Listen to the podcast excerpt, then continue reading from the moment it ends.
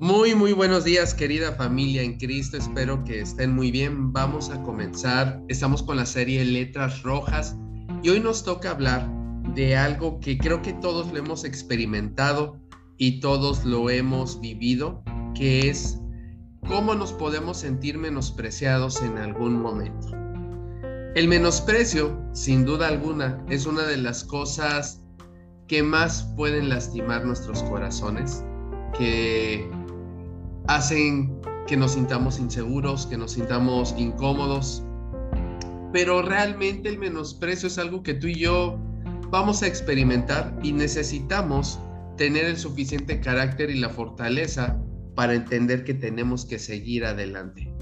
Que sin duda alguna tú y yo podemos superar el menosprecio. Y el día de hoy, en nuestra serie Letras Rojas, vamos a hablar de eso. Así que Espero que tengas tu Biblia y que me puedas acompañar en esta hermosa mañana. Eh, Dios, Dios utiliza gente imperfecta, familia, con defectos para hacer su obra perfecta. Y también sin defectos porque la gloria siempre es suya. Entonces Dios siempre va a pulir a la gente imperfecta. Desafortunadamente el menosprecio es algo que va a ocupar Satanás para tratar de arrebatarnos nuestra identidad como hijas y como hijos de Dios.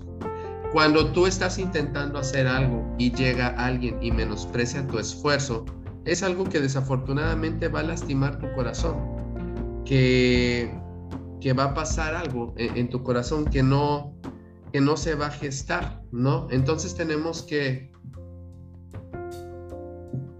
tenemos que vivir bajo las cosas que Dios quiere en nuestro corazón.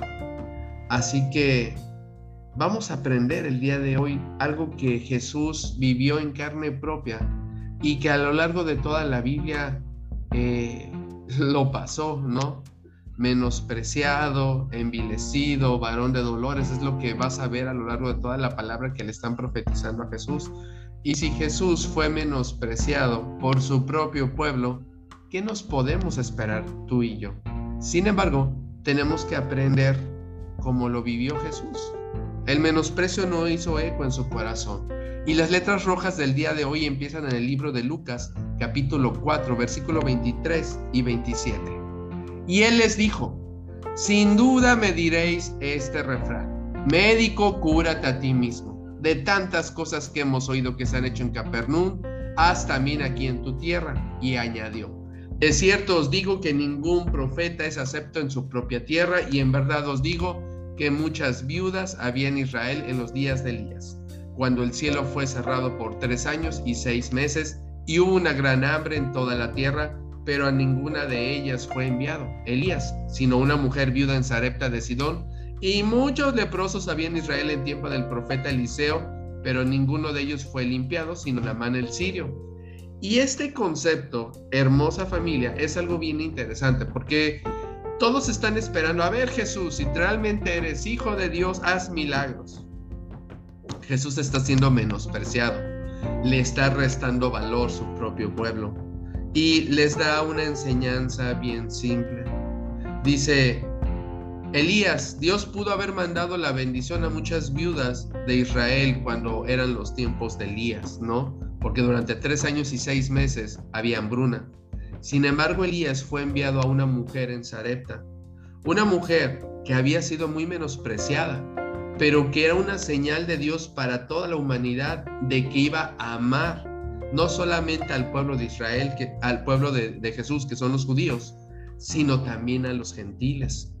Y también está bien padre cómo le dice, así como Elías, su discípulo Eliseo, también no fue a sanar a los leprosos de Israel, fue a sanar a un hombre que no pertenecía al pueblo de Israel.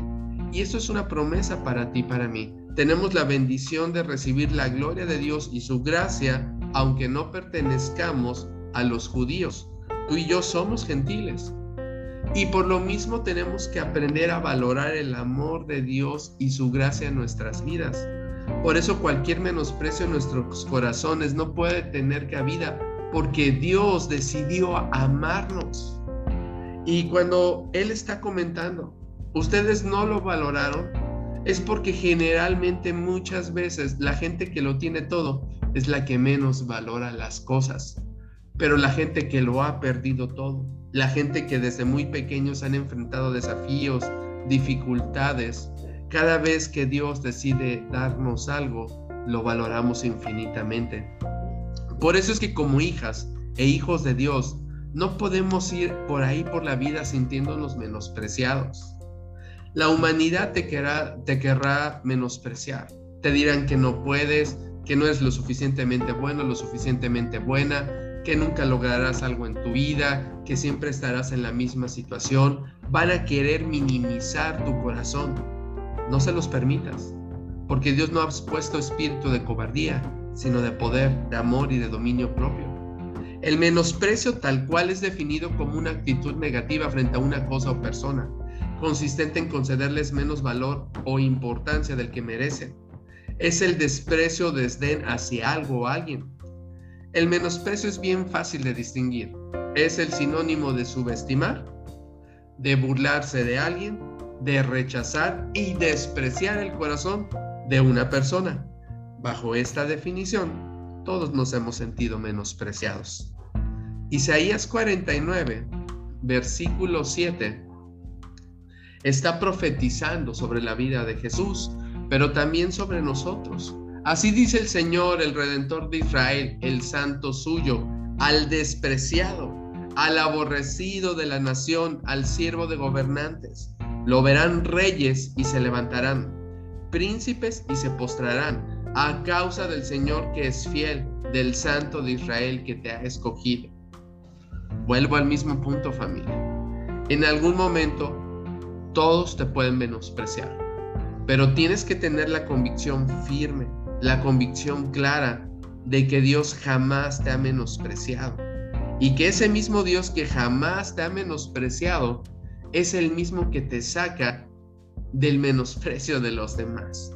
Él pagó un alto precio por tu vida entonces no puedes ir por ahí con el complejo de gusanito, todos me odian, nadie me quiere, pobrecito de mí, es que el destino, esta vida, yo solamente tengo mala suerte. No, porque terminas victimizándote.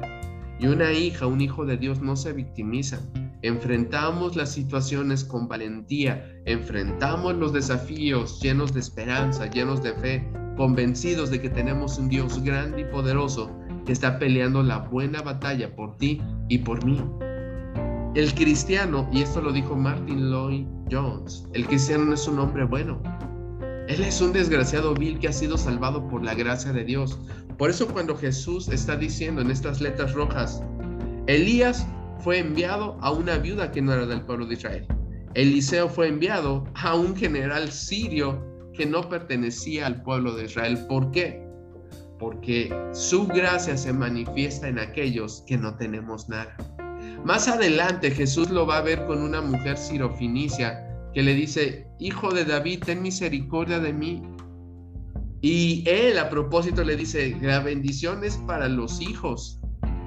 Y ella le dice, aún los perrillos tenemos derecho a recoger las migajas.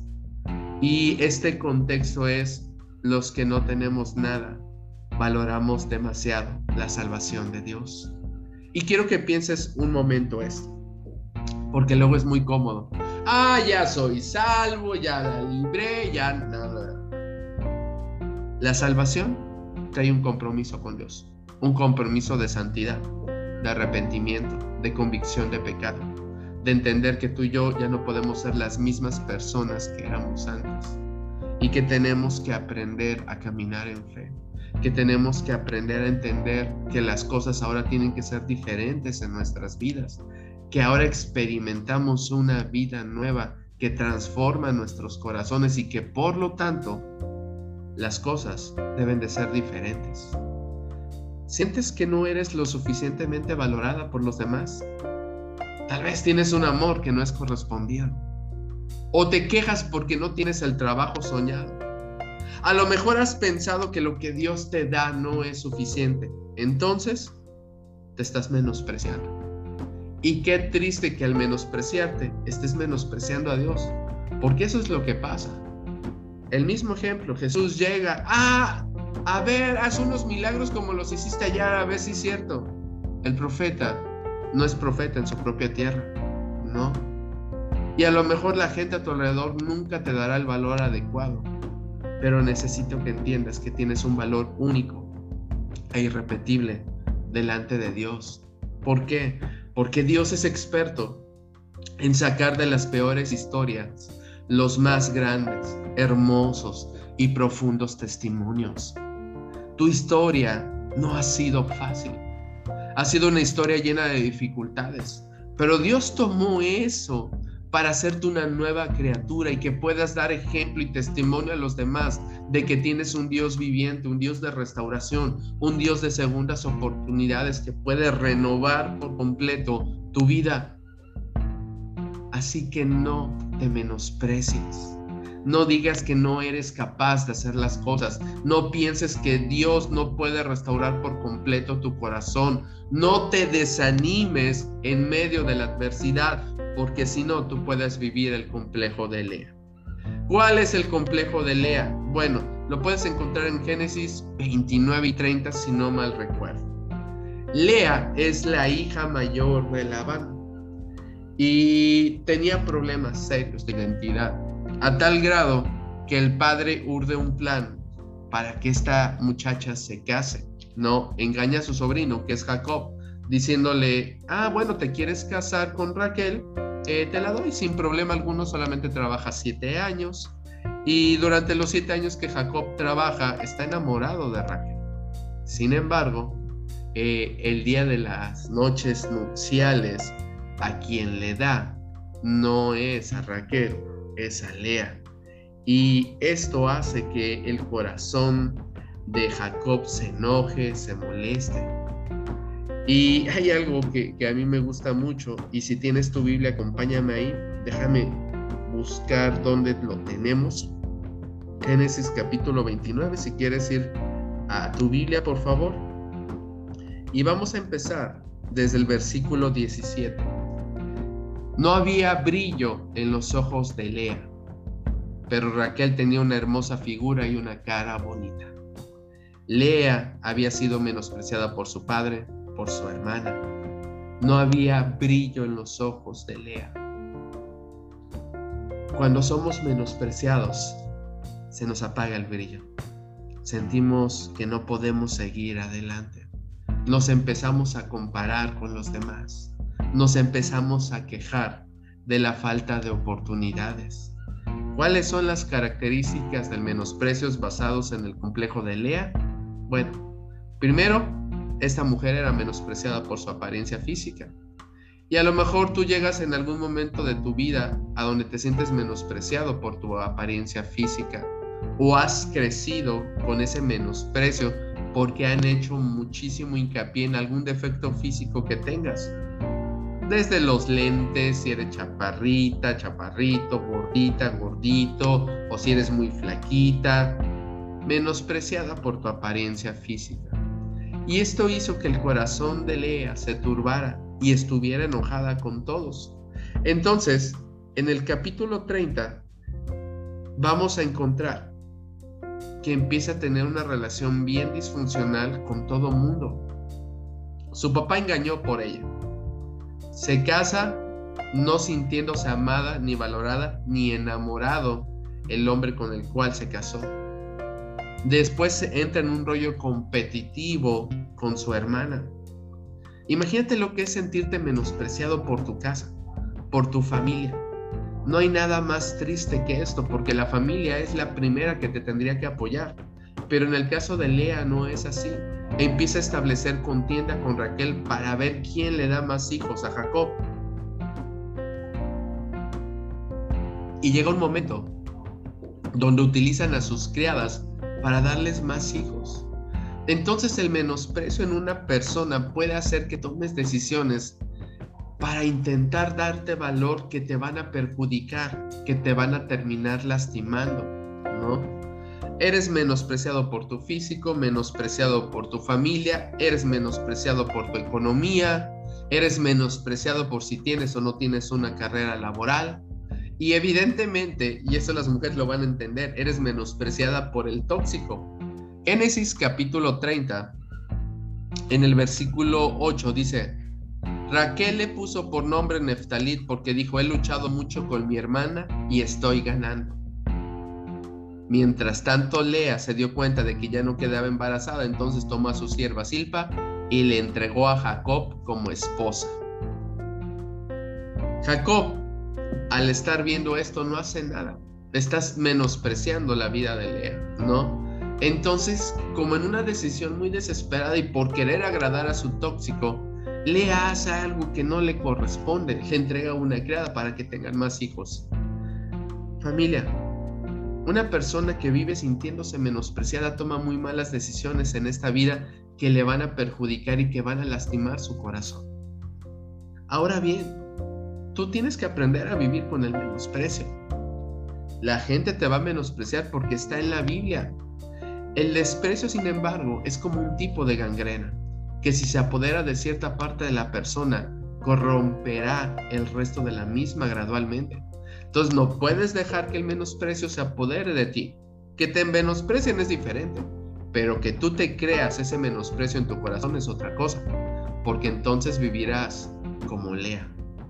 Puede que te sientes menospreciado, puede que la gente se burle de ti, Puede que en momentos creas que tus sueños no se cumplirán o aquella promesa que Dios un día te hizo no se llegará a concretar. Sin embargo, a pesar de todo lo que tu mente te quiera hacer creer, hay una verdad irrefutable y es que Dios, Dios cumplirá su propósito en ti. Aun cuando todos se burlen o te menosprecien, Dios levantará tu cabeza en alto y cumplirá su propósito en ti. Salmo 37, versículo 34. Pero tú confía en Dios y cumple su voluntad. Él te pondrá en muy alto y te dará la tierra prometida.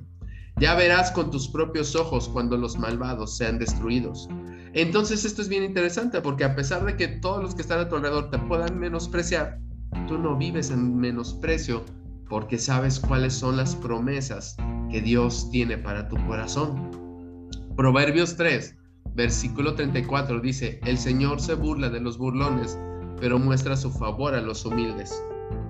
La burla, el menosprecio, la descalificación son cosas que salen de un corazón resentido que no han podido perdonar ni superar algún maltrato en su pasado, por lo cual estas personas toman la costumbre de burlarse y despreciar a los demás. Entonces imagínate cuánta gente lastimada hay que está intentando burlarse de los otros, menospreciar a los otros, porque su corazón ha sido menospreciado, lastimado y encuentran como un mecanismo de defensa el burlarse de los demás.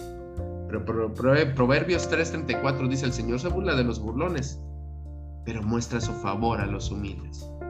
Entonces, aunque la gente se burle de ti, ay, es que ya eres cristiana, ay, sí, cómo no, ahora sí ya cambiaste, ¿no? No, no cambiamos de la noche a la mañana.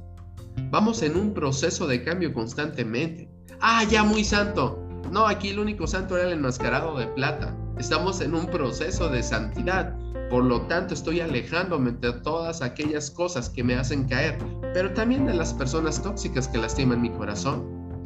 Proverbios 15, versículo 32 dice, el que tiene en poco la disciplina se desprecia a sí mismo, pero el que escucha las reprensiones adquiere entendimiento. Proverbios 15, versículo 32. Familia, cuando Dios nos disciplina, tenemos que entender que la disciplina es buena, buena. Pero si nos menospreciamos en el momento en que Dios nos disciplina, la rechazamos.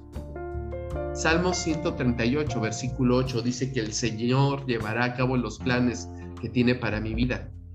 Pues tu fiel amor, oh Señor, permanece para siempre. No me abandonas, no me abandones porque tú me creaste.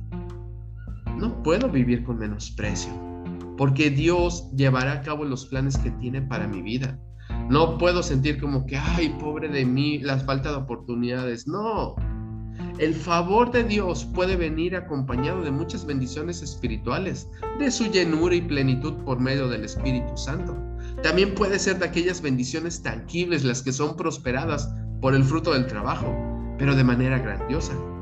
Por consiguiente, también encontramos la gracia para con los hombres, como Jesús en su niñez en el libro de Lucas capítulo 2 versículo 52 que lo vimos, de José en Génesis 33 del 2 al 3, o de Daniel del 1 al 9. No pueden vivir con menosprecio porque saben que Dios tiene su favor con ellos y que cumplirá su propósito con ellos. Lo hizo con Jesús, lo hizo con José, lo hizo con Daniel, lo hará contigo. Así que, ¿cuál es tu excusa? Moisés tartamudeaba como yo, ta, ta, ta, ta, y sin embargo, no se menospreció.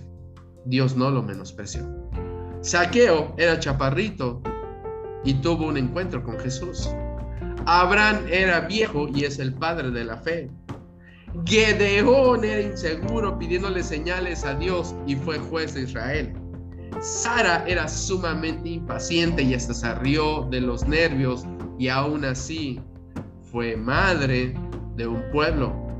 Dios no escoge a los capaces, Dios capacita a los escogidos. Primera de Corintios capítulo 1 versículo 28 y 29. Y aquí encajamos perfectamente tú y yo. Y lo vil del mundo y lo menospreciado escogió Dios.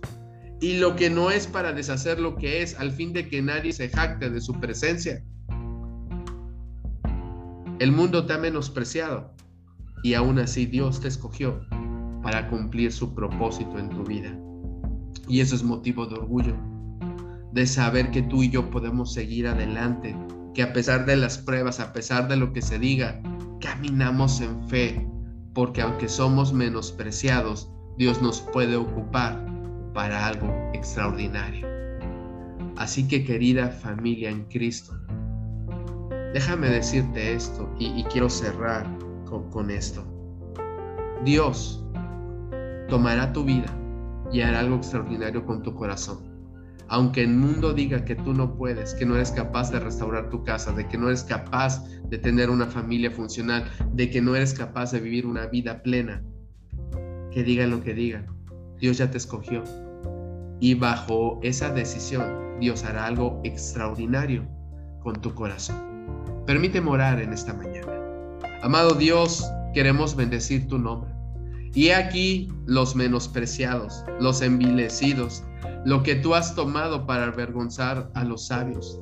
No somos gente perfecta, por el contrario, somos mujeres y hombres imperfectos, pero que viven bajo la gracia de un Dios perfecto.